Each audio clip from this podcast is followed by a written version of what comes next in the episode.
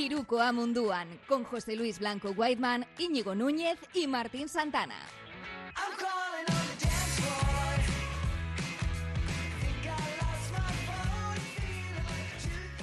Gabón, buenas noches. Bienvenidos un martes más aquí Iruko Amunduan y en R Ratia, ya sabéis, en esta aventura de Twitch. Eh, yo la verdad que disfruto mucho cada martes porque siempre, siempre tiene algo distinto. Aprendemos todos aquí, no solo Whiteman. Buenas noches, José Luis Blanco. ¿Qué tal, Gabón? Buenas noches. Aquí, aquí estamos, un, un día más. Que Hoy se nos has largos, cambiado el, siempre- el fondo baloncestístico por un gotelé. Sí. Clásico. Ah, eh. tienes, tienes buena resolución ahí, ¿eh? Se Sí, ve. sí, yo- yo- Habré me intentado eh. difuminarlo, pero no he conseguido. Ya sabes, Nada, con, mis- nada. Gotelé muy con clásico. problemas técnicos. También- Sí, sí, el gotelé. También con nosotros. aquí No voy a hacer el chiste, ¿eh? Del, del gotelé. Vale. No, No, no, no. no lo voy a hacer. Digo, también aquí con nosotros esta noche Íñigo Núñez, campeón de Liga EVA, Santurchi, Marea Morada. Oye, mira, Soriona, ¿qué? Muchas gracias, Martín. Pues sí, un alegrón, ya lo sabéis. Ha sido un fin de semana guapo. La verdad, ¿para qué mentir? Y bueno, Bueno, sí, invitado, sí. volvemos, volvemos a contar cómo. bueno, vamos a bajar un poquito la, la edad media, porque los invitados recientemente estaban empezando a tirar más hacia Whiteman que hacia nosotros, Íñigo. Sí, no sé, no sé. Entonces hoy hemos invitado a Markel Guevara. Eh, bueno, Íñigo, tú que nos has hecho un poco de enlace, eh, te dejo que le presentes, que nos digas qué es lo que nos va a traer, porque además voy a, voy a disfrutar mucho viéndote presentar a alguien que nos va a hablar de lo que pasa al otro lado del charco. ¿Hemos perdido a Íñigo? Hemos perdido a Íñigo. Pues bueno, Sí, se ha quedado clavado. Se ha ha quedado sido- como tristón ha eh, cuando le he dicho que íbamos a hablar. Que... Pero yo, ¿me oís ahora? Ahora, ahora. Ahora sí, ahora sí. Porque a mí, a mí claro, eh, os habéis quedado clavados vosotros para mí, ¿sabes? Digo, pero ¿por qué Martín ha dejado de hablar? Eh, pero bueno, he intuido que, que me estabas, que me estabas eh, mandando algún mensaje. Eh, bueno, pues un placer tener con nosotros aquí a Márquez Guevara, que ha estado trabajando para Capitanes de México en, bueno, en todo el apartado de, de front office en los últimos tres años, eh, ni más ni menos, y nos va a poder contar un montón de cosas acerca del funcionamiento de un equipo que, como sabéis, está enrolado en la, en la NBA G League eh, y que además, bueno, pues es de reciente fundación. Eh, eh, tuvimos hace unos meses también a Carlas Foz, que era el agente precisamente de Mike Torres, jugador que ha estado también en Capitanes de México, y luego Markel pues ya nos ha contado que también hay otros tantos jugadores que luego pues han pasado por España, tanto por la ACB como por ligas inferiores. Así que bueno, pues es un placer tener hoy martes con nosotros a Markel, que nos va a contar un montón de cosas. eh, yo creo que nos van a sorprender y que vamos a poder descubrir por lo que siempre decimos, ¿no? Que al otro lado del charco las cosas, el negocio del baloncesto, eh, pues eh, se concibe de una manera muy distinta a, cómo la vemos aquí. Así que nada, pues ya solo queda saludarle. Buenas noches, Gabón Markel, ¿cómo estás? Hola, Gabón, chicos, ¿cómo estáis? Pues muy bien. De primeras, agradeceros la invitación. Y nada, encantado de pasar un ratito con vosotros y de poder compartir vivencias y experiencias. Sí, porque que bueno. Whiteman...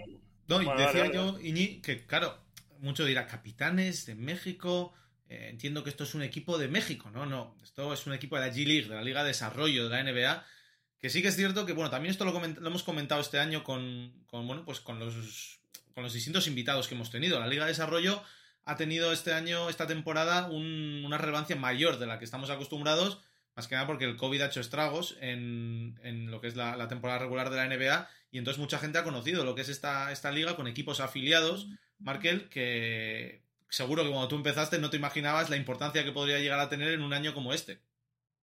Sí, sí, totalmente. Eh, pues bueno, eso como decíais, Capitanes es un equipo muy joven. eh, su año de fundación fue el 2017. Entonces, bueno, competieron como tres temporadas en lo que es la Liga Nacional de Baloncesto Profesional de México, la más importante, por así decirlo. Y bueno, desde el primer año con resultados deportivos bastante potentes. eh, se consiguieron dos subcampeonatos. Se participó en dos años en la Liga de las Américas, la Championship League en una de ellas llegando a la Final Four. Entonces, bueno, pues esto hizo ya un poco ver eh, el nivel de importancia y, la- y de la organización y lo bien que se estaban haciendo las cosas. Por una parte, obviamente, a nivel deportivo, pero luego también, pues a nivel organización, eh, pues siendo una organización tan joven, pues lo, el match day que teníamos, eh, a pesar de ser una liga mexicana, no de primer nivel, por así decirlo, y bueno, pues eso fue un poco lo que despertó un poco el interés en, eh, en la NBA. Eh, también, pues la NBA a nivel de negocios de organización, pues son los más punteros y saben la importancia que tienen a nivel general Latinoamérica y más en particular México, al estar pegando con Estados Unidos, ¿no? Entonces, bueno, eh, Capitanes eh, supuso y ha supuesto la, eh, la, primera semillita, ¿no? Para ir empezando a trabajar un poco más NBA y entenderlo ya como algo no solo de Estados Unidos y Canadá, ¿no? Al final Capitanes ha sido, ha conseguido yo creo que un hito histórico a nivel mundial de básquet, que sé que digamos, pues es el primer equipo que no es canadiense ni estadounidense que va a jugar una liga de mundo NBA, ¿no? Que es la G League. Y bueno, eh, pues como tal la pandemia nos golpeó un poquito, eh, el debut lo íbamos a haber hecho una temporada antes, pero bueno, llegó la pandemia y ralentizó un poco, retrasó el debut. Y bueno, eh, ya por fin la temporada 2021 pudimos debutar. bueno, perdón, la 21-22 pudimos debutar en, en, lo que es el G-League de una manera un poco diferente, porque al final la pandemia también supuso que no pudiéramos, o sea, la NBA no quería que hubiera trayectos internacionales entre los equipos para intentar evitar posibles fuentes de contagio. Entonces nosotros tuvimos que jugar pues, todos los partidos de nuestra temporada en Estados Unidos. Entonces partimos de local a medias y el debut que todos hubiéramos querido que fuera en México, pues no pudo darse, ¿no? Pero bueno, eh, una temporada dura, pero al mismo tiempo muy enriquecedora y creo que pues hemos de capitanes dejó el pabellón un poco bastante alto, ¿no? Por así decirlo. A mí una de las cosas que más, que más me interesa, perdona Íñigo, y lo hablamos con, con diferentes personas, es el esto de la trascendencia personal que tiene que, que ser eh, pertenecer a una organización que hace historia. Es decir, eh, pues algunos pues hemos vivido pues, ascensos o, campeonatos, pero el nacimiento de una franquicia NBA, independientemente que ahora mismo sea G-League, eh, estás en estructura NBA, eh, ser latino en un país con México, con tantas contradicciones, ¿no? Que, tiene tantas cosas positivas como, como por desgracia, cosas negativas, y, ser partícipe, pues un, un, vasco como tú, ¿no? Me parece como que, seguramente es lo, que más llena, pero también eh, entiendo que, el trabajo ha tenido que ser absolutamente bestial. Sí, eh, la verdad es que, por, supuesto, como dices tú, es un motivo de enorme orgullo, ¿no? El haber pertenecido a una organización así, justo además en este momento de su historia, ¿no? Eh, pasamos de jugar la Liga Mexicana, que, bueno, es, hay un buen, muy buen nivel, pero de repente entras como las ligas mayores, por así decirlo, ¿no? Ya en el mundo NBA eh, empiezas a trabajar en cuanto a nivel organización, ya no solo deportivo, con lo que conlleva, sino a nivel organización, el área de negocios, pues bajo unos requisitos eh, de calidad y todo muy altos, y bueno, empiezas a, a trabajar con los mejores, y pues obviamente tanto a nivel personal como a profesional ha sido una experiencia totalmente enriquecedora y de la que sin duda estoy muy orgulloso. ¿Tú crees que podría trasladarse esto a, Europa? Ya sé, que mis yo siempre trato de traer no equipos NBA, sino esa estructura de, ya sé que somos culturas distintas, pero los mexicanos no son tan distintos a los europeos, en cosas así, pero mm, eh, conceptualmente decir, podría ser una división o una liga europea con ese formato, eh, con, con, todo lo que conlleva, ya sé que hay que cambiar, eh, te explota la cabeza, ¿no? Pensar, eh, no, ahora pues un jugador va de un para otro, no puede venir de todo el mundo, etcétera. Pero ¿tú ves posible ese, ese traslado, de que nos demos cuenta de que, de que eso puede ir hacia ahí? Hombre, lo veo bastante complicado, por lo menos a corto plazo, porque lo que dices tú, al final, como bien sabéis, el jugador en, en la NBA y en G League, en el mundo de NBA, pues eh, depende un poquito de los equipos, ¿no? No depende tanto de la voluntad que tenga y, bueno, eso a, corto plazo me le veo un primer obstáculo bastante importante. Y esto está claro que, por ejemplo, hay muchísimas cosas del match day, por así decirlo, de cómo enfocan el propio partido, que lo enfocan ya no solo por el espectáculo deportivo, sino todo lo que engloba, ¿no? La experiencia que dan al fan, eh, el engagement que intentan conseguir, ¿no? Entonces, de ahí yo creo que hay muchas cosas en las que se, todavía aquí en Europa, en el viejo continente, se puede aprender. Pero bueno, a más medio largo plazo, pues eh, creo que no sería que sería bastante interesante y algo a tener en cuenta el poder adaptar el, el básquetbol aquí en, en Europa, ¿por qué no? Pero así a corto plazo me parece un poco diferente y a, a mucha gente le estallaría el cerebro, como dices. Sí, sí. Yo le iba a preguntar a Markel, pues un poco cuáles eran tus, tus funciones allí, eh, dentro de ese organigrama que me imagino es mucho más grande que lo que entendemos aquí como un club. Eh, ¿qué, qué, cuáles eran tus funciones? ¿Con qué, digamos, con qué persona estabas relacionado? ¿Cuál era un poco la labor que hacías allí? Bueno, eh, nosotros al ser una organización tan joven, eh, obviamente la masa o la organización como tal no era una pues como un club o una, un equipo matriz del NBA, obviamente, ¿no? Pero bueno, pues eh, estaba como bien repartido las áreas y yo estaba más enfocado al área comercial mayormente, ¿no? Sí que es verdad que para muchas cosas, como en las empresas pequeñas, ¿no? Pues al final te toca hacer un poco de todo. Entonces eso para mí, por ejemplo, a nivel de experiencia laboral pues, ha sido muy enriquecedor porque al final no solo te quedas con temas comerciales, sino que te toca tocar un poco otros palos pues ya sea de marketing, de pues el propio match day, activación. Entonces, bueno, eh, yo iba un poco más enfocado, ¿no? Me encargaba un poco de la gestión de las diferentes unidades de negocio que tenía el, el, club, como puede ser pues, el merchandising, el ticketing, patrocinios, eh, comida y bebida en los días de partido. Entonces, bueno, me encargaba un poco de la gestión de estas diferentes unidades. En, en el caso de, muchas de las franquicias de, la NBA que tienen sus afiliados en la G League, para ellos son estos proyectos que las grandes franquicias han ido teniendo un poco para hacer de sparring. Este año hemos hablado que jugadores españoles que han dado el salto, como Usman Garuba o Santi Aldama, decían, uff, qué, mal les tratan, que les mandan a G League. Bueno, nada más lejos de la realidad, porque ellos mismos dicen, es, lo decía Aldama el otro día, después de hacer uno de sus mejores partidos con los Grizzlies, es, es una oportunidad de seguir jugando, de tener minutos, de tener consistencia, de ganar en confianza en el caso de los capitanes, si no me equivoco, no es el equipo afiliado de ninguna franquicia como tal, pero es ese experimento de lo que tú decías antes, de la NBA, de, bueno, de poner un pie ya fuera de, su territorio, del territorio americano, como lo, ellos lo llaman, porque ya había celebrado partidos en, México, recordemos, eh, me acuerdo de uno que por humo no se celebró de los Spurs hace también, sería cuatro o cinco años, pero bueno, yo creo que es un poco ese experimento que la NBA, si no me equivoco, la idea inicial, el plan inicial era que los capitanes estén cinco años en la G League. No sé si eso se ha ampliado, pero bueno, creo que era la idea inicial. Y, yo creo que la NBA se está aventurando cada vez más fuera de sus fronteras, consciente de que. Es que esto me lo decía Chus Bueno, de NBA Europa en All Star, me decía: cuanta más gente vea baloncesto y juega baloncesto, más aficionados y más eh, fanbase vamos a tener. Entonces yo creo que México para eso es un mercado potencial enorme.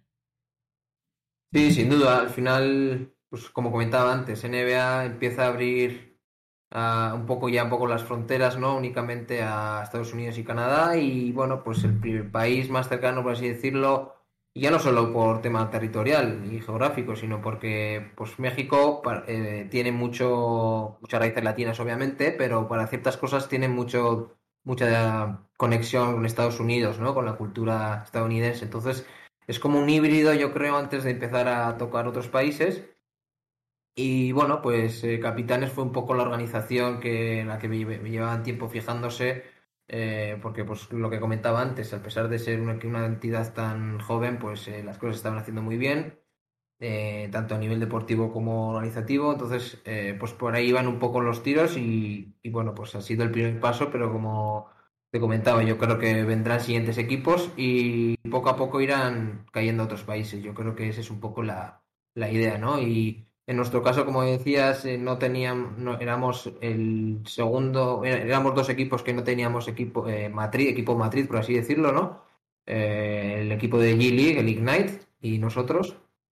Y bueno, eh, obviamente tenía sus peculiaridades en cuanto al tema de jugadores, de subir y bajar, pero, pero bueno, pues creo que también ha sido algo importante para la propia liga el tener un equipo de latino, ¿no? Eh, para empezar a probar cosas y empezar a ver pues todo el punch que pueden obtener de, del mercado latinoamericano.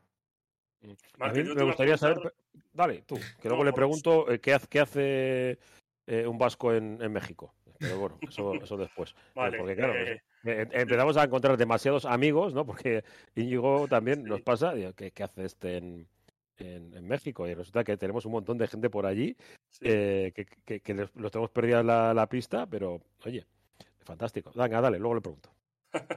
Eh, yo te iba a preguntar por dos cosas, sobre todo a nivel, a nivel social. El primero es pues esa diferencia radical que hemos visto todos y que bueno, que nos habéis contado todos los que venís de la otra parte, que es todas las acciones que se realizan con la comunidad, que no sé, me imagino que también habréis hecho trabajo en ese campo.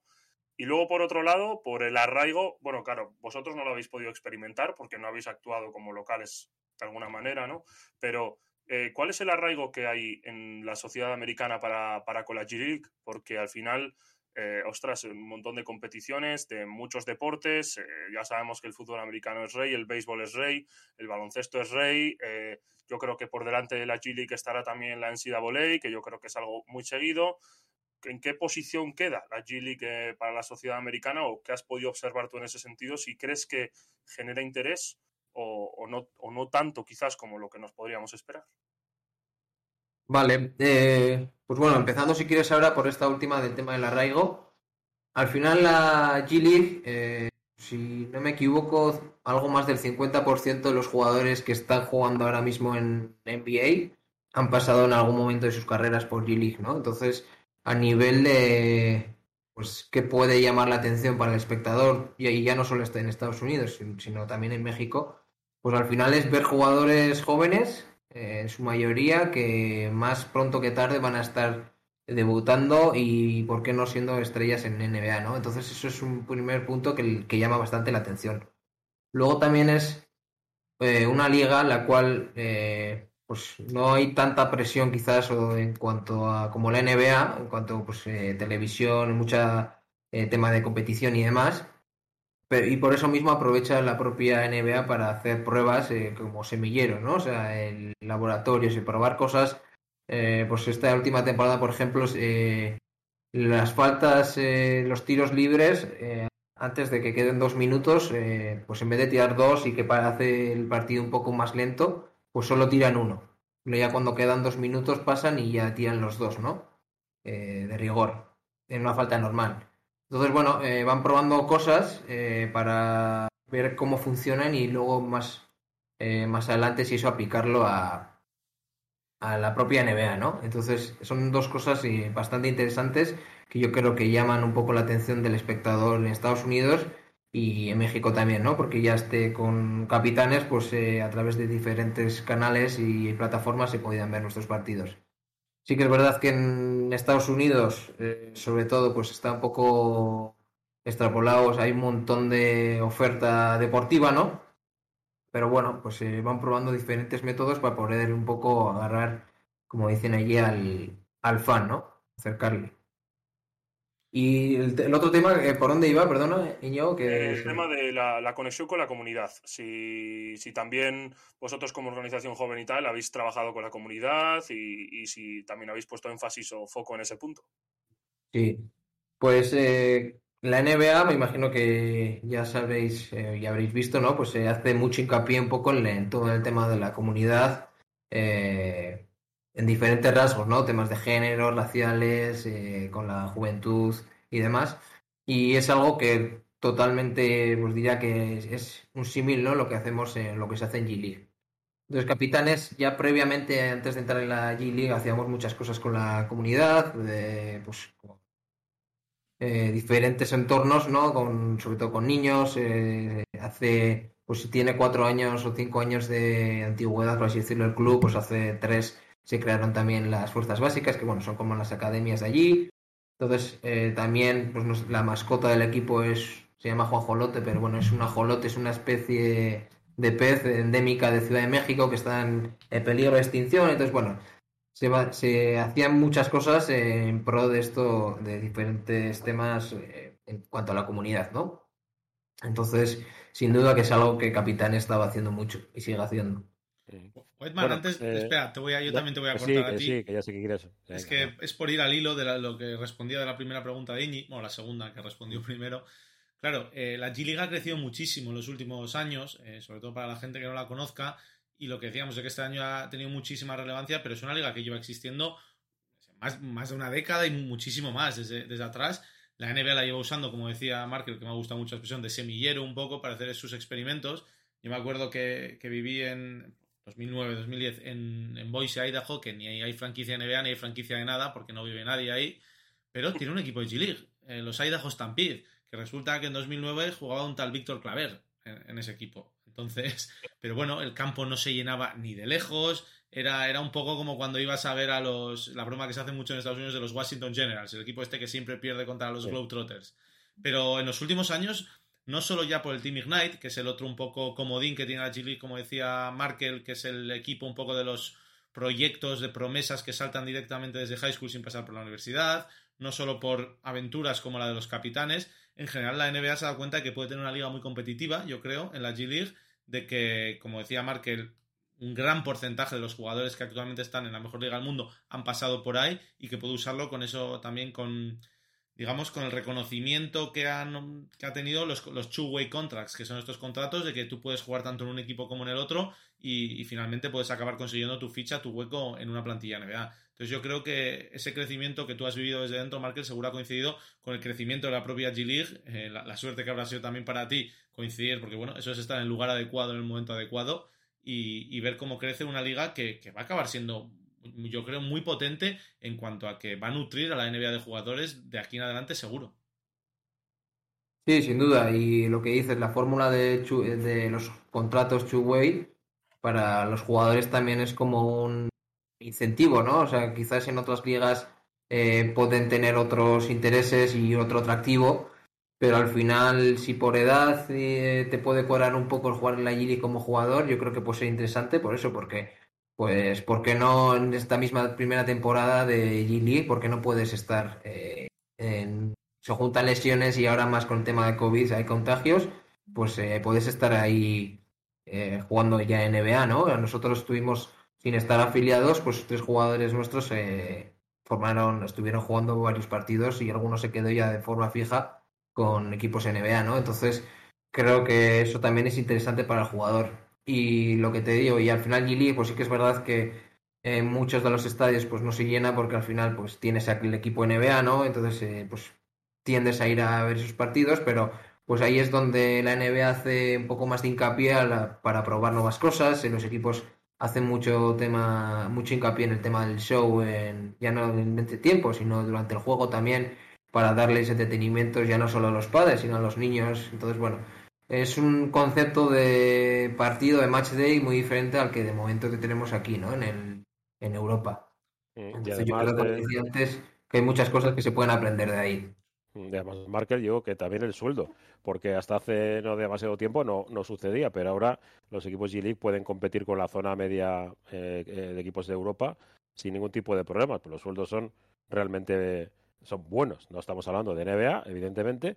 O hay jugadores que dicen, pues bueno, pues si puedo estar por 60 mil dólares eh, en un equipo esperando la posibilidad de dar el salto o, cobrar poco más o menos, porque por desgracia en, ACB que voy a contar, hay, hay contratos bastante bajitos. Los, los top no van a esperar G-League, pero vemos que, esa posibilidad existe y, bueno, la, van a aprovechar y por eso también hay jugadores que, que, van, a, van a nutrirla y van a querer Em, e, enseñarse. Quizás uno de, los problemas de la competición sea esa, que, que algunos equipos eh, son más eh, una unión de jugadores que equipos, porque cada uno va a ir a su, a su bola. Sí, bueno, puede ser. Lo que pasa que al final, pues eh, también pasa mucho en otros equipos, ¿no? Y ya me atrevería a decir también, incluso en otros deportes, ¿no? Eh, yo que vengo del fútbol, pues eh, no es la primera vez ni la última que viene, por ejemplo, un jugador cedido, ¿no? Y parece que está más a hacer bien su papel que, ¿no? Al, bien común, por así decirlo, ¿no? Entonces, en general, pues eh, obviamente se tiende a que todos estén dentro del mismo núcleo, por así decirlo, en la misma línea que todo el equipo, pero sí puede ser que haya jugadores que tiendan un poco a brillar, ¿no? Para, y bueno, el tipo de juego también estadounidense, eh, pues es mucho, no es como el español europeo de trabajar las jugadas, sino que es mucho más de yo pillo el balón, el bloqueo y ya se consume la posesión y diez, en, ni en 10 segundos. Entonces, pues sí que puede tener, llegar a tener un poco esta competición, pero yo creo como, que como todas, eh, y especialmente un poco el deporte, el básquetbol estadounidense, ¿no? Mm. Eh, por cierto, has hablado de, fútbol, eh, te apellías eh, Guevara y hace un año tu hermano, más o menos en esta fecha, estaba levantando un, levantando un título y sabes que somos una emisora de Bilbao, aunque estos dos chicos, el tema del, del fútbol se le vaya un poco así, pero oye, hermano de, de un jugador de fútbol y en México en una franquicia de, baloncesto. No sé, no sé muy bien cómo sucede esto. La verdad es que suena un poco a chiste, porque además eh, yo vengo de una familia de futbolistas, mi padre fue futbolista, y aquí igual también, no, no doler, pero igual molesta un poco también porque es del Alavés, yo, eh, yo y mi siguiente hermano jugamos en Alavés también, o sea, todos hemos sido futbolistas, menos la pequeña que es así que juega básquet. Y pues mira, por cosas de la vida, yo estudié Administración y Dirección de Empresas, pero siempre me apasionaba el deporte y me especialicé en gestión deportiva y pues bueno, pues me fui a México eh, intentando pues conocer otras culturas y, y, pillar y coger un poco experiencia laboral y pero bueno, en un momento pensaba que iba a llegar algo así de a nivel de básquet, ¿no? Entonces, pues bueno, muy contento y pues eso, después mi primer año en México estuve en la Embajada de España, en la oficina comercial, pues haciendo algo totalmente diferente y pues bueno, pues surgió la opción de capitanes y, la verdad es que una oportunidad increíble y yo creo que muy aprovechada. En, una familia, perdón, ya os dejo, ¿eh? eh que a mí es que me, resulta muy, muy curioso. En una familia, claro, de, deportistas, de futbolistas, eh, el, el cambiar yo creo que es difícil. Eh, yo también eh, provengo de, chicos en mi casa que, todos jugaban a fútbol y parece como que, eres un esquirol el hecho de, ponerte con, un balón naranja en lugar de, con, el pegarle las, las patadas al, balón. Em, hablo más del concepto de ahora de, empresa, porque he, tenido la fortuna de hablar con, muchas personas que, han, que están tratando de dar pasos adelante en marketing profesional en el mundo del fútbol. Eh, mm, vemos que las presentaciones a Mamés en Donosti también eh, tratan de asemejarse en cierta forma a la NBA, cada uno con su estilo, ¿no? Pues que, no hay batucada, sino que, bueno, aquí echa la parta, pero las luces se apagan. Eh, se trata de crear, los palcos VIP empiezan a funcionar de una manera bastante importante. Eh, los campos de fútbol tratan de amoldar o de meter dentro tiendas. Falta un paso, ¿no? Para que, ya sé que hablamos de baloncesto, pero hablando de fútbol, es el deporte rey y falta ese pasito para que el deporte rey en Europa eh, pueda competir eh, tanto con eh, NBA, NFL, porque es lo mismo. el deporte americano lo saben hacer muy bien. Y aquí seguimos manteniendo el ir al campo y volver y tomar potes alrededor. No hacemos más. Ya. Sí, al final yo creo que viene un poco la diferencia de culturas que tenemos, ¿no? Yo creo que nosotros desde chiquis hemos visto el deporte de una manera eh, pues más nivel competitivo, más pues nosotros que somos además de aquí de Euskadi, pues más de, la tierra, de la casta, eh, más de verlo con los amigos y tomar algo alrededor y, quizás no prestamos tanta atención a lo que a lo que hay alrededor del partido, sino que nos centramos más en el partido y, de animar y de que ganemos. En cambio allí pues eh, van más los fans pues a pasar un buen rato eh, obviamente habrá sus eh, los fans y los abonados que son super hinchas del equipo y que quieren que ganen sí o sí, pero mucha gente, un porcentaje alto, me, atrevería a decir que va un poco por, por disfrutar del evento, del show que hay, de, de quién va a cantar, de qué juego van a hacer en mitad de, en el descanso, que igual me puedo llevar algo de dinero, a ver si me llevo algún regalo de estos que tiran. Entonces, yo creo que es una diferencia cultural lo que el mayor de los motivos en cuanto a eso, ¿no? Que nosotros nos importa un poco más lo que se ve en el césped o en la cancha, por así decirlo, y ellos están un poco más a lo de alrededor. Entonces, bueno, eh, creo que mi opinión, lo suyo es buscar un mix, ¿no? Un híbrido entre las dos y, y sacarle los beneficios de, cada modelo. Oye, pues como de momento sí que nos sigue importando más también lo que pasa en la cancha mucho, vamos a hablar un poco de actualidad, porque, Wayman, Estamos a nada de que se consume el funeral, ¿eh? Puede ser esta misma noche el funeral. ¿Solamente perdiendo los Lakers ya se quedan fuera? O sea, damos esa alegría. Eh, prácticamente. O sea, quedan, le quedan cuatro a los Lakers y cuatro a los Spurs. Si los Spurs ganan dos, da igual lo que ganen los Lakers. Si los Spurs ganan esta noche, da igual lo que ganen los Lakers. Sí, o sea, sí. Yo estoy muy triste. Y no juega LeBron. Y, juegan en Se ha quejado LeBron del tobillo izquierdo, claro, ¿no? Sí. mira, eso a ver qué, opináis vosotros. LeBron necesita jugar por lo menos dos de los cuatro partidos que quedan para poder ser considerado en la, en la carrera por máximo anotador, en la que ahora mismo va primero, pero necesitas un mínimo de partidos. ¿Cómo de feo sería no jugar hoy, que eliminen a los Lakers y luego jugar dos de los tres que te quedan solo para eso? Eso lo hace Iñaki Williams en el Atleti y juega siempre. Perdón.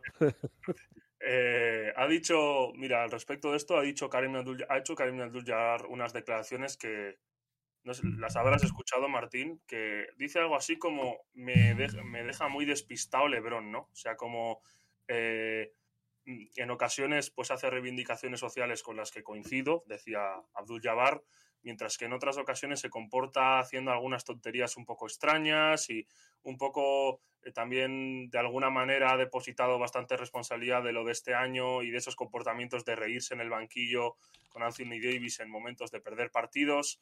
Ha hecho unas declaraciones al respecto un poco, bueno, que, críticas, ¿no? Con, con LeBron. También se ha sumado Magic Johnson, no a las de LeBron, sino a las de la crítica de la franquicia. Eh, por, la organización, por la crisis institucional que está viviendo Lakers. Ha sonado el nombre de Doc Rivers, que yo creo que tú no lo, no, no lo querrás ni oír, ¿no, Martín? Eh, porque ha sido yo... de los Clippers. Paso para... Ha sonado para Utah también, así que oye, para allá, para Salt Lake City que se vaya. Hombre, Utah no, hombre, dejarles que están cerca de, de conseguir algo grande también. Bueno. Un poco raro, un poco raro. Lo de sí, Lebron. yo creo que bueno, es una temporada para olvidar. Eh, mira, no sé, Markel, si tienes equipo favorito de la NBA, tú, habiendo estado ahí, tan, habiendo tenido tan cerca.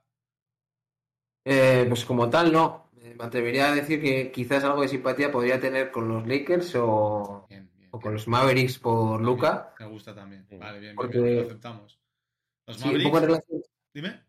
Perdón, un poco en relación a lo que comentabas antes de México, pues eso, llevan muchos años haciéndose partidos allí eh, de, pues es un fin de semana al año, eh, si la pandemia lo permite, y suelen hacer eso, pues dos partidos. Y yo me acuerdo de haber estado la última vez que se hicieron y la verdad es que se llenan, o sea, Sí. como, eso quería decir un poco, que en México eh, hay un montón de... O sea, el- se ve mucho más NBA, por ejemplo, que básquetbol local. O sea, les encanta la NBA. Entonces, yo creo que la NBA en ese caso ha hecho un muy buen movimiento en intentar acercar la NBA todavía más a México, ¿no? Y con un primer paso con G-League y si todo va como tiene que ir, yo creo, en los en cinco años, cuando termina el contrato que hay con G-League, pues Yo creo que la NBA ahora mismo lo, quizás lo que echa de menos es un, un gran jugador latino. Eh, Porque eso, se- igual que ahora mismo Europa es un bombazo para ellos, y mira, justo al hilo de lo que nos están preguntando por el chat, de saber si vemos más definida la carrera hacia el MVP. Yo he publicado esta mañana en Mundo Deportivo que es que la carrera del MVP ahora mismo es cosa de tres, como mucho cuatro, y los cuatro son internacionales. Eh, pues la NBA sí que es verdad que justo la semana pasada se anunciaba lo de Ginobili que iba a entrar al Hall of Fame, pero un, un jugador latino carismático, bueno, o sea, alguien que sea importante, bueno, yo creo que sería un bombazo ahora mismo dentro de ese plan de, de- de expansión que tiene la NBA hacia Latinoamérica. Toscano. Anderson. eso te iba a decir, Toscano en México está como... Sí, sí, es que eso es, es que es lo más cercano, yo creo. Eh, yo en, en- ahora en Cleveland, en el All-Star, que hablé con él y, y había varios periodistas latinos que, que querían pillarle a él, también a, a Duarte un poco, eh, que era lo más, Sí. lo más parecido, pero claro, no, no es ese gran jugador conocido, también fuera de las fronteras. Eh, parecía que podía haberlo sido Campazzo, luego este año no está teniendo minutos, pero él tenía también un poco ese carisma, esa magia, eso que, que, que gusta para vender. De hecho, Denver, los Nuggets, la franquicia inmediatamente lo reconoció y vamos, eh, lo que hacía en términos de posicionamiento de producto con Campazzo era casi una, una locura. Pero bueno, yo creo que es un poquito lo que, lo que les falta. Eh, otro dato, mira, Whiteman, que este seguro que te gusta a ti porque sé que has rajado más de una vez sobre este jugador. Ha salido estos, estos días que, que, hablando de Utah, que Donovan Mitchell promedia dos pases por partido a, a Rudy Gobert. Dos pases, no dos asistencias. También Vale. promedia 2,3 pérdidas. Así que diciéndolo así un poquito rápido, se puede decir que se la pasa más veces por partido al otro equipo que a su pivot. Está equilibrado, está bien. A mí me ha gustado mucho esa estadística, me ha parecido espectacular, ¿eh? Sí, hombre, es que también darle a Gobert de balones, eh, Quiere nutrir a sus interiores. sí, sí, que, que igual gana más partidos. joder. Oye, es el mejor ataque de, la temporada, ¿eh? Sí, sí. Así que Pues, tampoco lo estarán haciendo tan mal, que es lo que le ha dicho. Entonces, Donovan Mitchell quizás sea un genio, ¿no? Igual, igual, igual sabe algo que el resto no sabemos. Bueno, una NBA que, que, le quedan apenas cinco noches de temporada regular. El domingo tendremos ese plato fuerte con los 15 encuentros de los 30 equipos que disputarán. Muchas cosas todavía por decidirse. Eh, por cierto, que ha salido hoy un vídeo de Kawhi Leonard entrenando. A ver si nos estaban engañando a todos y le estaban preparando, le estaban haciendo el, el update de, del, del, software al robot este y va a volver ahora en playoff. Eh, en el este, bueno, pues hay todavía muchas dudas de cómo puede acabar la cosa. Los, los Brooklyn Nets que siguen octavos, novenos, ahí van, a, ahí van a estar acabando. Y yo creo que el martes que viene, eh, martes que viene que será 12, estaremos, si no me equivoco, a un día de que empiece el play-in, dos días de que empiece el play-in. Podemos hablar más a fondo ya de qué equipos han entrado entre esos 10 primeros. Lo suyo es que los Lakers no sean uno de ellos y los Spurs sí. Pero bueno, hablaremos más a fondo, más a fondo de eso. Yo creo. Sí, oye, yo, no, que, que, tenemos que despedir a, a Mark. Claro, que, por eso digo, era por cerrar ya NBA. Eh... Sí, cerramos y hablamos de, de, de, nuestras cositas, nuestras pullas. A nosotros nos metemos entre nosotros. Es, si alguien eh, enseña un mínimo resquicio de que puedes hacerle daño, van a ir a por él. O sea, está claro. O sea, pero bueno, ellos dijeron el primer día que eran de los Lakers y yo aprovecho cada día porque he tenido que sufrir demasiadas victorias de los Lakers a lo largo de, a lo largo de mi vida. Es lo que, es lo, es lo que tenemos. Ah, darle mucho las gracias a Markel, que sí. ha sido un placer, que además nos ha descubierto pues otra perspectiva más de, de, de, lo, que, de lo más lejano a nosotros y que encima lo has contado súper bien. De puta madre, sí. se puede decir, ¿no? Entonces, sí, puede... Estamos ya, ya fuera de horario infantil, así que sí. Y, y, y, lo de los tiros libres, a mí me ha gustado porque ahí es de esas cosas, ¿no? De que, ¿Eh? no, es que los partidos son muy largos y tal. Oye, pues buscar opciones. Luego ya que te funcionen o no, eso ya sabemos, que hay veces que, que pruebas una cosa y no, no, te sirve para nada, ¿no? Como en el fútbol, el, el fuera de juego solamente en el final, eh, para que el campo se anche. Bueno, hay que probar cosas. A mí me parece, me parece bien. Y, pues sí. y ya está. Muy bien, Así equipo. Que... Pues nada, daros las gracias por la invitación y a partir de ahora prometo que, que tenéis un seguidor más. Y nada, que vaya todo muy bien. Gabón y un saludo. Y es que... No. Bueno, ¿qué? Pues nosotros damos el salto entonces a este, a este lado del charco. Vamos a ver. Bueno, que vamos a hablar de. O sea, ahora ah, bueno, que verdad, lo ve... vamos a aprovechar. Ah, ya, ya, que estamos con todas Espera, las ligas estadounidenses. Pero Marcal tiene que irse, le seguimos viendo. Ah. Me encanta Twitch esto. Yo estoy a la espera esto, de que. Esto, esto, perfecto.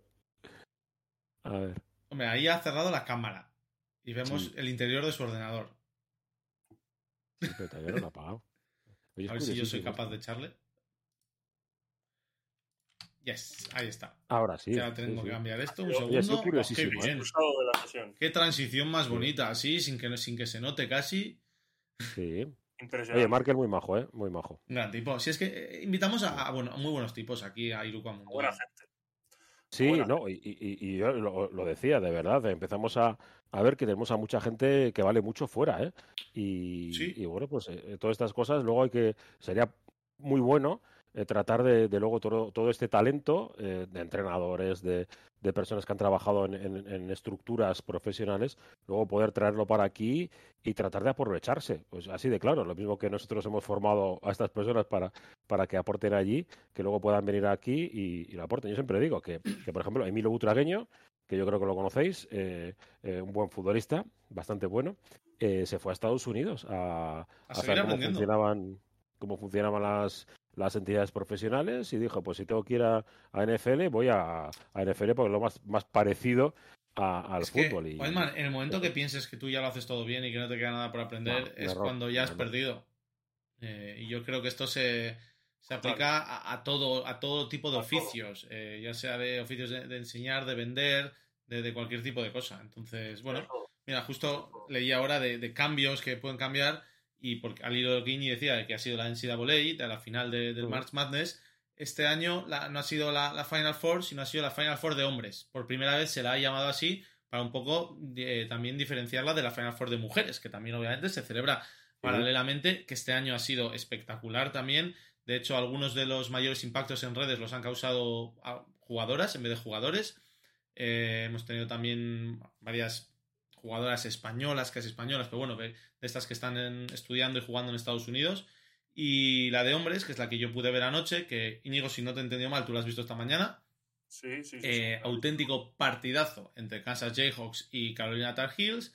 Carolina que empezó el partido muy fuerte, eh, parecía que lo tenía bastante bajo control, 25 a 40 y a 40 casi más o menos, al 25 a 38 creo al descanso. No, no, 40, 40 25 y llegó ahí 16 arriba. Sí, sí, sí. Y luego una remontada increíble de los, de los Jayhawks que ganan su primer título en creo que son 12 años. Eh, llegaron en su mejor momento de temporada, han sido mejores, yo creo, de principio a fin y la remontada, la mayor de la historia en una final de, de la NCAA, de un, de un Madness, yo creo que merecida, con muchos jugadores aportando. Eh, creo que el máximo anotador fueron 14 puntos y 10 rebotes de McCormack, pero es que hubo 3-4 jugadores por encima de los dobles dígitos. Eh, equipo, más allá de todos esos lucimientos individuales, que es lo que nos suele dejar el Madness, yo creo que equipo. Sí, esa ha sido mi sensación. Eh, me ha parecido que ha habido un, nivel máximo de baloncesto, eh, sobre todo en la final de ayer y en las dos semifinales. Creo que, eh, por un lado, poder ver a Kansas la exhibición de las semifinales en una primera parte brillante ante Villanova estuvo francamente bien y luego cómo se decide al final la, la, otra semifinal entre Duke y, y, North Carolina que ha deparado el último partido de Coach K en los banquillos de la NCAA ya su retirada definitiva pues creo que también ha estado bien y que ha gozado además de un componente emocional que le ha dado bastante más emoción, ¿no? Y por último, la final creo que es un partidazo. Eh, si, no, si no el mejor de todo el Madness, uno de los mejores, eh, como tú dices. Eh, dos equipos con las ideas muy claras. Kansas a mí me, me dio más sensación de equipo en todo momento, pero sí que, sobre todo justo antes del descanso, se perdió un poquito, perdió el foco y yo creo que perdió un poco sus, sus básicos. Y por ahí lo aprovechó, lo aprovechó Carolina, que, estuvo impresionante, ¿no? Eh, en ese momento jugaron a un nivel tremendo, estaban, como solemos decir, cachondos perdidos, o sea, llegó un momento en el que tenían unas sensaciones impresionantes, y, pero bueno, es que luego el inicio del tercer cuarto y prácticamente en 10 minutos igualar el partido y ponerte por delante, incluso ponerse 6 arriba, y luego la alternativa de que incluso North Carolina sea capaz de volver y ponerse por delante en el clutch, eh, bueno, no sé, me parece que nos regaló, nos regaló al final un verdadero partidazo eh, con varios nombres propios eh, a analizar, porque creo que hay jugadores que están muy bien en las dos plantillas, tanto para el nivel europeo como para el nivel americano. joder, vimos también a Armando, el pivot de, de, North Carolina, que ha registrado el máximo, el máximo número de dobles dobles junto con el almirante Robinson en una temporada en NCAA que me parece que es un dato a tener muy en cuenta, ¿no, Martín? Yo creo, mira, es que sobre todo es lo que te decía antes por, por línea interna a ti, y es que ha ido de menos a más este Madness. Eh, al principio dudé un poco sobre el nivel de baloncesto que estaba ofreciendo, eh, como que muy, muy rígido, no sé, no sé si, me explico, pero la Final, la, Final Four, los enfrentamientos han sido espectaculares, como tú dices, el de Duke por el componente emotivo que tenía, la despedida de, de después de tantos años de de dominar las cosas como son, el panorama universitario y el internacional también como seleccionador estadounidense, y una, y una final donde ganó el mejor equipo eh, y donde a mí me gusta mucho que en cuanto acaba el Madness siempre la NCAA publica este, este vídeo de 3-4 minutos llamado el One Shining Moment. muy guapo. Que, es, una chulada. Yo luego me paso un par de días siempre, cada año, cantando el One Shining Moment en la, en la cabeza. Y... Eh, o sea, más Yankee Carca no puede ser la canción, ¿eh? Completamente. El You're Running for Your Life, The Ball Street, todos los comentarios. Claro, pero bueno, y ahí, ahí te encuentras a, a, los aficionados, a la banda, a St. Peters, que fue una de las grandes historias que llegó hasta el Sweet 16. Eh, yo creo que son toda una serie de, como digo, de, de, de elementos que convierten en este torneo eh, es algo muy bonito. Es uno de los. En Estados Unidos es uno de los grandes torneos del año. En términos de audiencia, tanto física como, como televisiva. 85.000, ¿no? Había. Física había 75, si no me equivoco. Es una, una barbaridad. Y, y de audiencia de televisión es que suele superar a las finales de la NBA, televisivamente hablando. La gente, que esto es un poquito lo que comentaba Iñi antes con, con, con Markel, le tiene mucho apego, tiene mucha, mucho, se identifica muchísimo con su universidad. Entonces, si tú has estudiado en, Kansas, y ya no digo que hayas participado en el ámbito deportivo, pero hay miles de estudiantes que pasan cada año por Kansas University, por ejemplo. ¿eh? Eh, Kansas University para ti durante toda tu vida es algo súper importante. Entonces, tú piensas la de aficionados potenciales que se crean cada año, digamos, con todas estas universidades. Y ya si eres una universidad pequeñita, ni te cuento. Entonces, esto se nota muchísimo y crea ese componente emocional para que este torneo sea, bueno, pues sea otro rollo. Sí, la verdad que mola un montón. Prueba de ello es que se para la NBA, ¿no? Para que todo Claro, claro, es que es uno de los pocos días al año en el que no hay competición en la NBA. Iba a decir que entre otro de los vídeos que para mí es 100% recomendable es el homenaje que le hacen a Coach K, que dura 10 minutos, sentado Fantástico. en la cancha de Duke, con dos pantallas gigantes delante, viendo imágenes de sus jugadores, eh, bueno, pues dedicándole palabras, de sus familiares, viendo imágenes históricas, me parece también otra obra audiovisual al nivel de- del One Shining Moment. O sea, me, me encantó cuando lo vi y bueno, me parece de un cariño mayúsculo y muy bien expresado el mensaje que, bueno, que al final el que queda y el que perdura es que el legado de Coach K y, y que es una leyenda, ¿no? De, del baloncesto universitario y americano por después, Mm. lógicamente, haber llevado a la selección hacia adelante. Y yo no sé quién, creo que fue de David Sardinero que lo ha puesto en, en Twitter, eh, los homenajes en vida. Eh, cosa Sí. tan, tan importante al respecto de- del fallecimiento de Javier Imbroda. Sí, fue, fue, fue Sardinero el que lo puso y completamente de acuerdo porque Sí. le da una magnitud distinta a- al Pues, asunto, Martín. el tener presente a la persona a la que estás homenajeando. Eh, yo creo que es. Un homenaje tiene que ser un agradecimiento. Y entonces, qué mejor. Y siempre se dice que las gracias hay que darlas mientras puedas. Pues qué mejor forma. Y lo de Coach K, ese vídeo que dice Iñi, eh, lo tenéis en Twitter en mil cuentas. Yo lo retuiteé también ayer, si no me equivoco. Es, es maravilloso y da muestra de lo que ha supuesto para esa universidad, para esa comunidad, eh, Mike Krzyzewski, obviamente. Total, total. Te iba a decir que, mira, que el tema de los homenajes nos puede servir de hilo conductor hoy a cruzar el charco, si te parece. O Vamos allá, vamos allá, que si no nos quedamos sin tiempo. No, porque tenemos el tenemos Salgiris Kaunas ha despedido a Paulius Jankunas, eh, Mm. bueno, una leyenda de no solo de Zalgiris sino de la Euroliga, creo que es el máximo rebatador histórico de la Euroliga ni más ni menos eh, y bueno, se despidió el pasado el pasado domingo en un encuentro ante- Estrella Roja, un encuentro atrasado que, que cositas, ¿eh? disputaron En Los- ese partido, ¿eh? los lituanos el fin de semana. ¿Cuál? Hubo cositas. Eh, Eh, sí, ah, hubo cositas. Lo primero, que los serbios no agarraron la pancarta de Stop War, ¿no? Exacto. por Ucrania, que hay algunos jugadores que se han, han manifestado que no fue su voluntad, sino la pactada de alguna manera por el equipo Es que en la foto había dos votaron- un poquito cabizbajos que claro. Votaron ellos. Aaron White votó, y votó el Nike- equipo. Aaron claro, White y Nate Walters, Correcto. los Exacto, jugadores los- americanos. los extranjeros eh, querían hacerlo, pero que los mandaron los, los serbios y ya sabemos qué problemática tiene, tiene Serbia, ¿no? Al respecto de, de los bombardeos de, de la OTAN en, en la guerra de los, de los Balcanes y, y los lituanos no lo tomaron muy bien. Lo tomaron muy bien. Hubo, hubo- en un tiempo que- hubo algo Sí, sí, relativamente sí. grave y, y- y bueno, pues veremos a ver en los serbios. Lo digo porque creo que la Final Four se juega allí.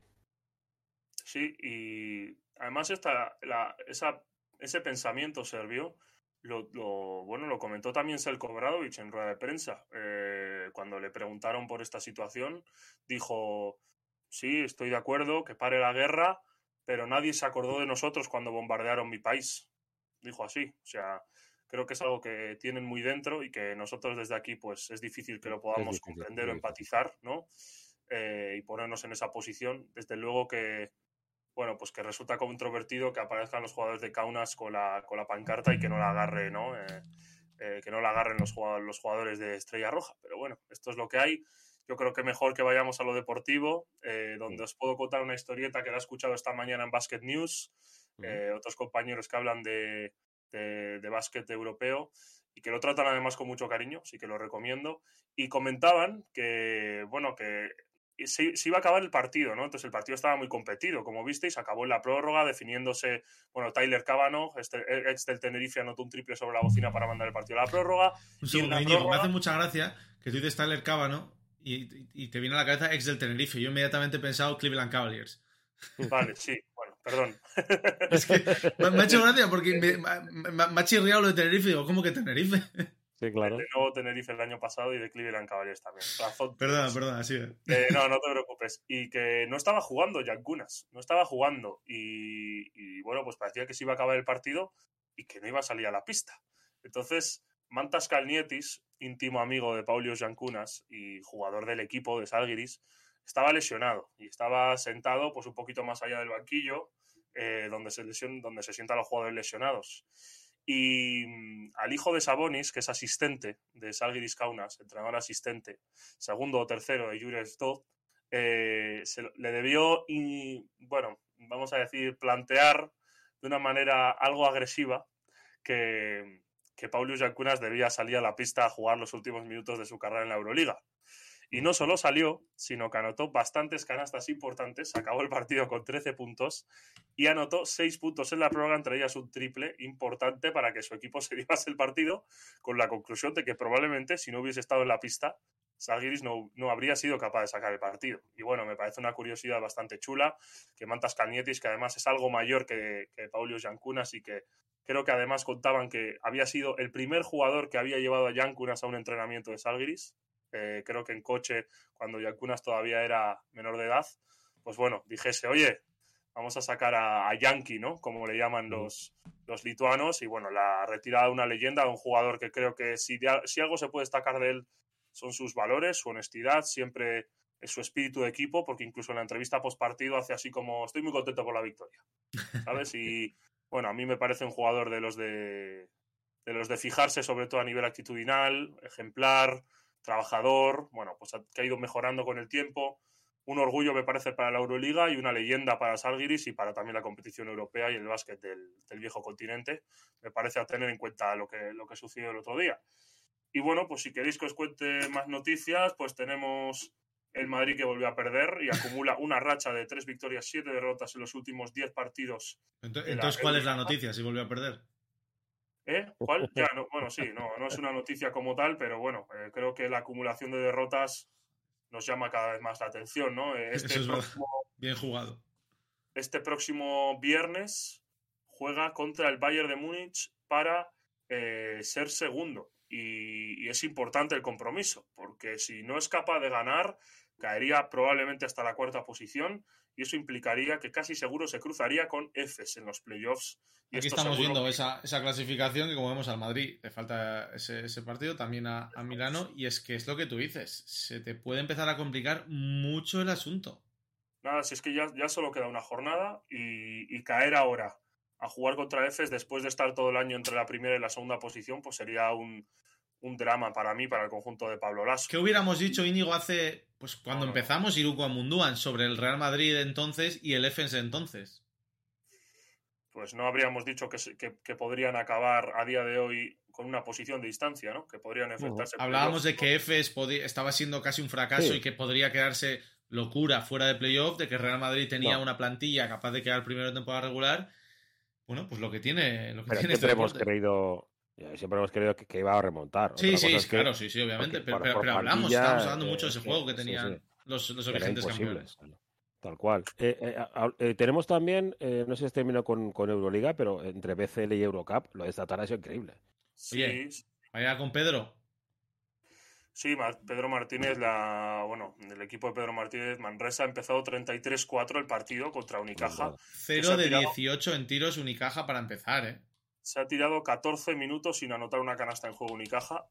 Al final, y entre comillas, ha acabado salvando de alguna manera casi los muebles, porque creo que la distancia ha sido más cercana a los 20 que a los 30. Creo que han sido 23. Sí, sí, 23. ¿no? 86 a 63, que tú ves el resultado final y es, no te voy a decir habitual, pero bueno, es común ver un resultado sí. así en, en entre sí, sí. dos equipos de Liga Andesa. Pero claro, el 29-4 ¿Y sabéis por qué digo peligroso? Vale, que, que seguramente Manresa lo tiene hecho, pero recordamos que es una eliminatoria 3, que esto, si ganas 2-0, como si ganas 210. O sea, te da exactamente lo mismo. Y vale con el cuchillo entre los dientes. Pero por cierto, que no lo sé. Eh, ¿Sabéis por qué han jugado sin mangas los jugadores de, de Unicaja? Igual es por reglamentación o algo. Pero no, bueno. no lo sé, ya, ya, me enteraré. Porque han jugado bueno. con, con, la equipación clásica. Eh, pero curioso, no, no, pero el repaso ha sido tremendo. Y el ambiente en el Low Con Ghost eh, también más. ¿no? Están No, no, viviendo no, un año, un año mágico, yo creo, Sí. y lo está disfrutando muchísimo la afición. La plantilla tiene una, una plantilla muy, muy carismática y, y se nota eso luego y se, re- y se ve reflejado en el juego también que hacen porque se lo estaban pasando teta. Mm. Y en otro partido han, han sí. ganado el, el Napocha con al. Usted no lo sé decir muy bien, ¿eh? Al Ludwigsburg. Algo así. Klug, ¿no? Klug, El equipo de Klug, ¿no? Sí. Eh, El- ha el habido un ambientazo sí. tremendo en Rumanía. ¿eh? Creo que había 10.000 personas y han, han llenado el pabellón. Además, con un, con- han hecho un mosaico con la bandera de Rumanía impresionante. Eh, si tenéis un momento, vedlo, Mm. porque ha estado, ha estado muy chulo. Al resumen ya en, en, en el YouTube de, de BCL. Sí, sí. Ahora lo veo. Además, la- lo han- lo- el partido lo han echado en directo por, por el canal de YouTube de CL, si no me equivoco.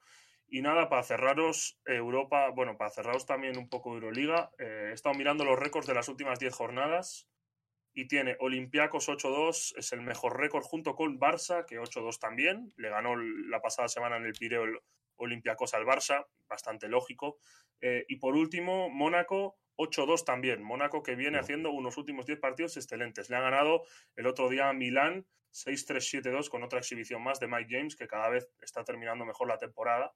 Y mirando la clasificación también, el segundo mejor récord es el de Maccabi, con 7-3. En algún momento les habíamos dado un poquito por muertos Sí. con esa destitución de Esferópulos, se quedó su segundo, no ficharon otro, bueno, pues otra cabeza visible en el banquillo distinta.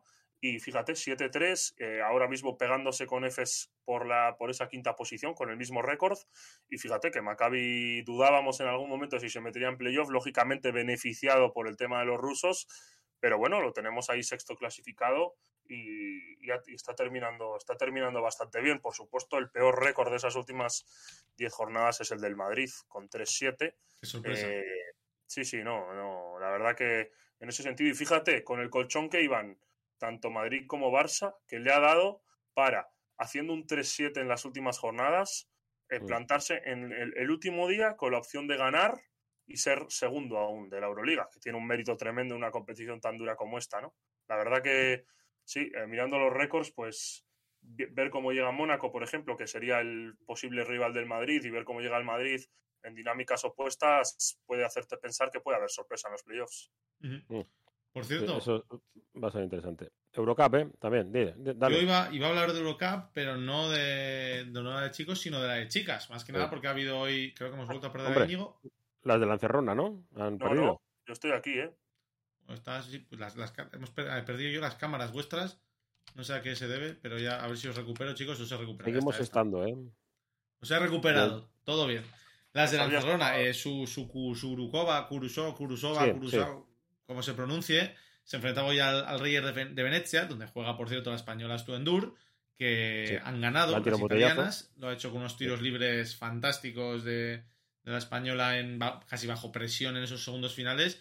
Y con, bueno, con algo que no nos gusta nunca ver en, en baloncesto profesional. Le han tirado una botella de agua desde la grada a Endur justo cuando estaba en la, en la línea de tiros libres. No le ha llegado a golpear, le ha caído en los pies. Se han tenido que llevar al, pues no sé, adjetivo energúmeno. que queráis. Sí, Al, El al Encima tenía una pinta de descerebrado. Sí, vamos, sí, la verdad que yo Agarrándole le, el le al han lado, enfocado... una cosa. Sí, Sí, o sea, no sé, si, si vas a... Bueno, no sé, no, no voy a entrar a, co- a- a comentar mucho más, pero eso, la, la Reyer que ha certificado con esto su pase a la final de la Eurocup Mm. femenina.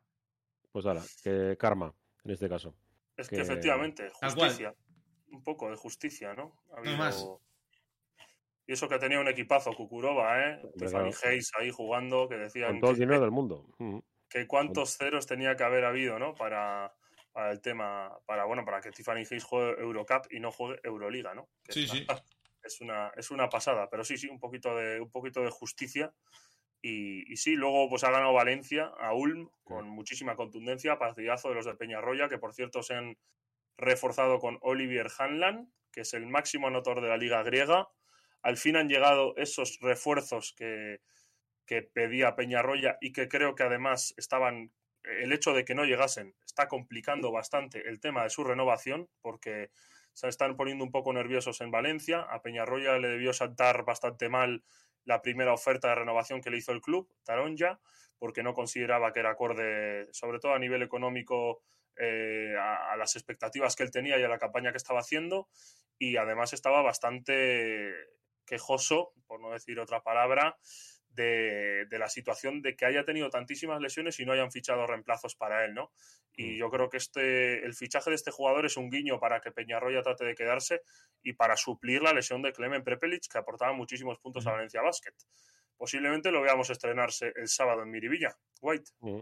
Sí, la verdad que, Valencia es que es, un auténtico equipazo y ha demostrado, ¿eh? con una victoria fácil y, y en Miribilla, eh, que supongo que tampoco van a venir eh, despistados porque en el, en el grupo, eh, fíjate, están Gran Canaria y Valencia pues ahí arriba, el Juventud, lo cierto que los equipos de, de ACB, salvo Andorra, que está un poco más descolgado, han hecho una temporada muy buena en Eurocup, pero Valencia, yo creo que en Liga no se quiere despistar, por siempre que suman el máximo posible, todavía quedan jornadas para, ¿por qué no? Eh, esperar que alguno de los de arriba todavía, todavía pinche, a pesar de que, que Manresa está haciendo un año increíble.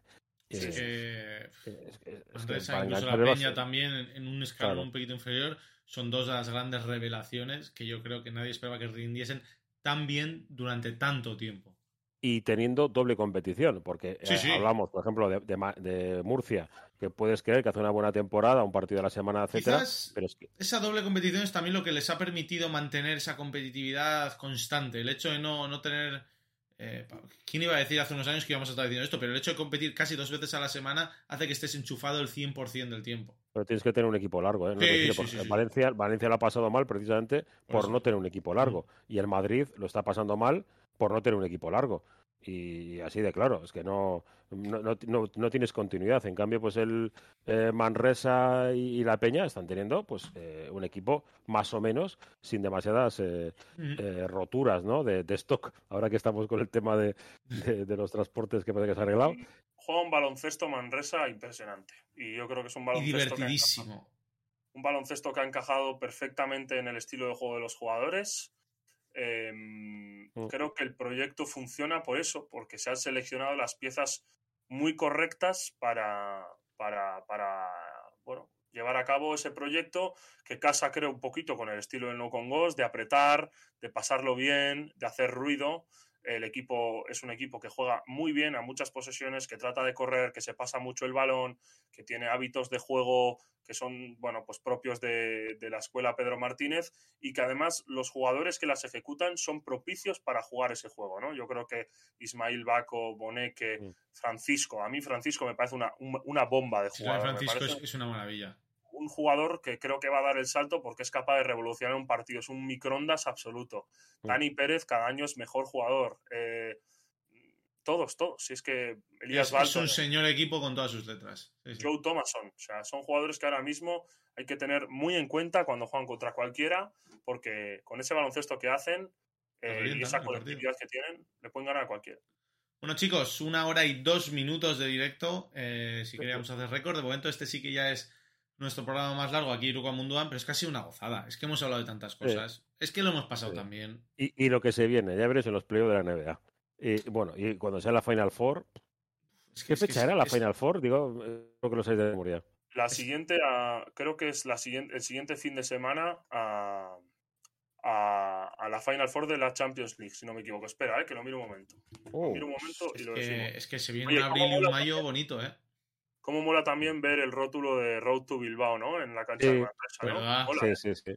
Sí, sí. Primera, pues unas cosas que sé que suelen criticar, ¿no? Yo creo que hacer grandes eventos, hablamos desde Bilbao, evidentemente, eh, a mí me parece... Todo lo que sea ayudar a... Oye, Íñigo, eh, estamos en Twitch y se puede preguntar, como no, no, hemos, no has podido venir, perdón, no te he invitado hoy a Iroquois Vizcayan, eh, te quería preguntar porque eh, a mí me, me sorprende que haya gente que todavía eh, considere, eh, es una pregunta de técnico y, de persona que, entrena diariamente en un pabellón. Mm, eh, se sabe, bueno, ha anunciado esta semana que el Bilbao Basket va a tener, o el ayuntamiento va a remodelar Archada, que es pues un, polideportivo, pues la verdad que muy viejo, pues que hace, que hace muchos años, la verdad que era pues las primeras piscinas exteriores, tiene unas canchas de, de, bueno, de, de para jugar a front tenis y bueno, era un sitio espectacular de, esparcimiento que por pues bueno, se ha ido quedando un poco, un poco obsoleto y se va a reformar y Bilbao va a tener sus eh, prácticamente su ciudad deportiva, va a poder entrenar. trabajar todo alrededor, oficinas para fisios, gimnasio, etcétera, y su cantera va a poder entrar y jugar ahí. alrededor, yo digo, esto es muy simple. Tú que estás en una estructura eh, bueno, los dos estáis en una estructura, eh, así de claro. Eh, me sorprende que haya gente, no, no, es que no van a entrenar donde juegan. Y digo, ¿y, eso ¿Y el Madrid? ¿Y el Madrid? Y, la NBA, digo, no hay ningún equipo es que de la NBA. decir, ya no es el Madrid, es, NBA incluso.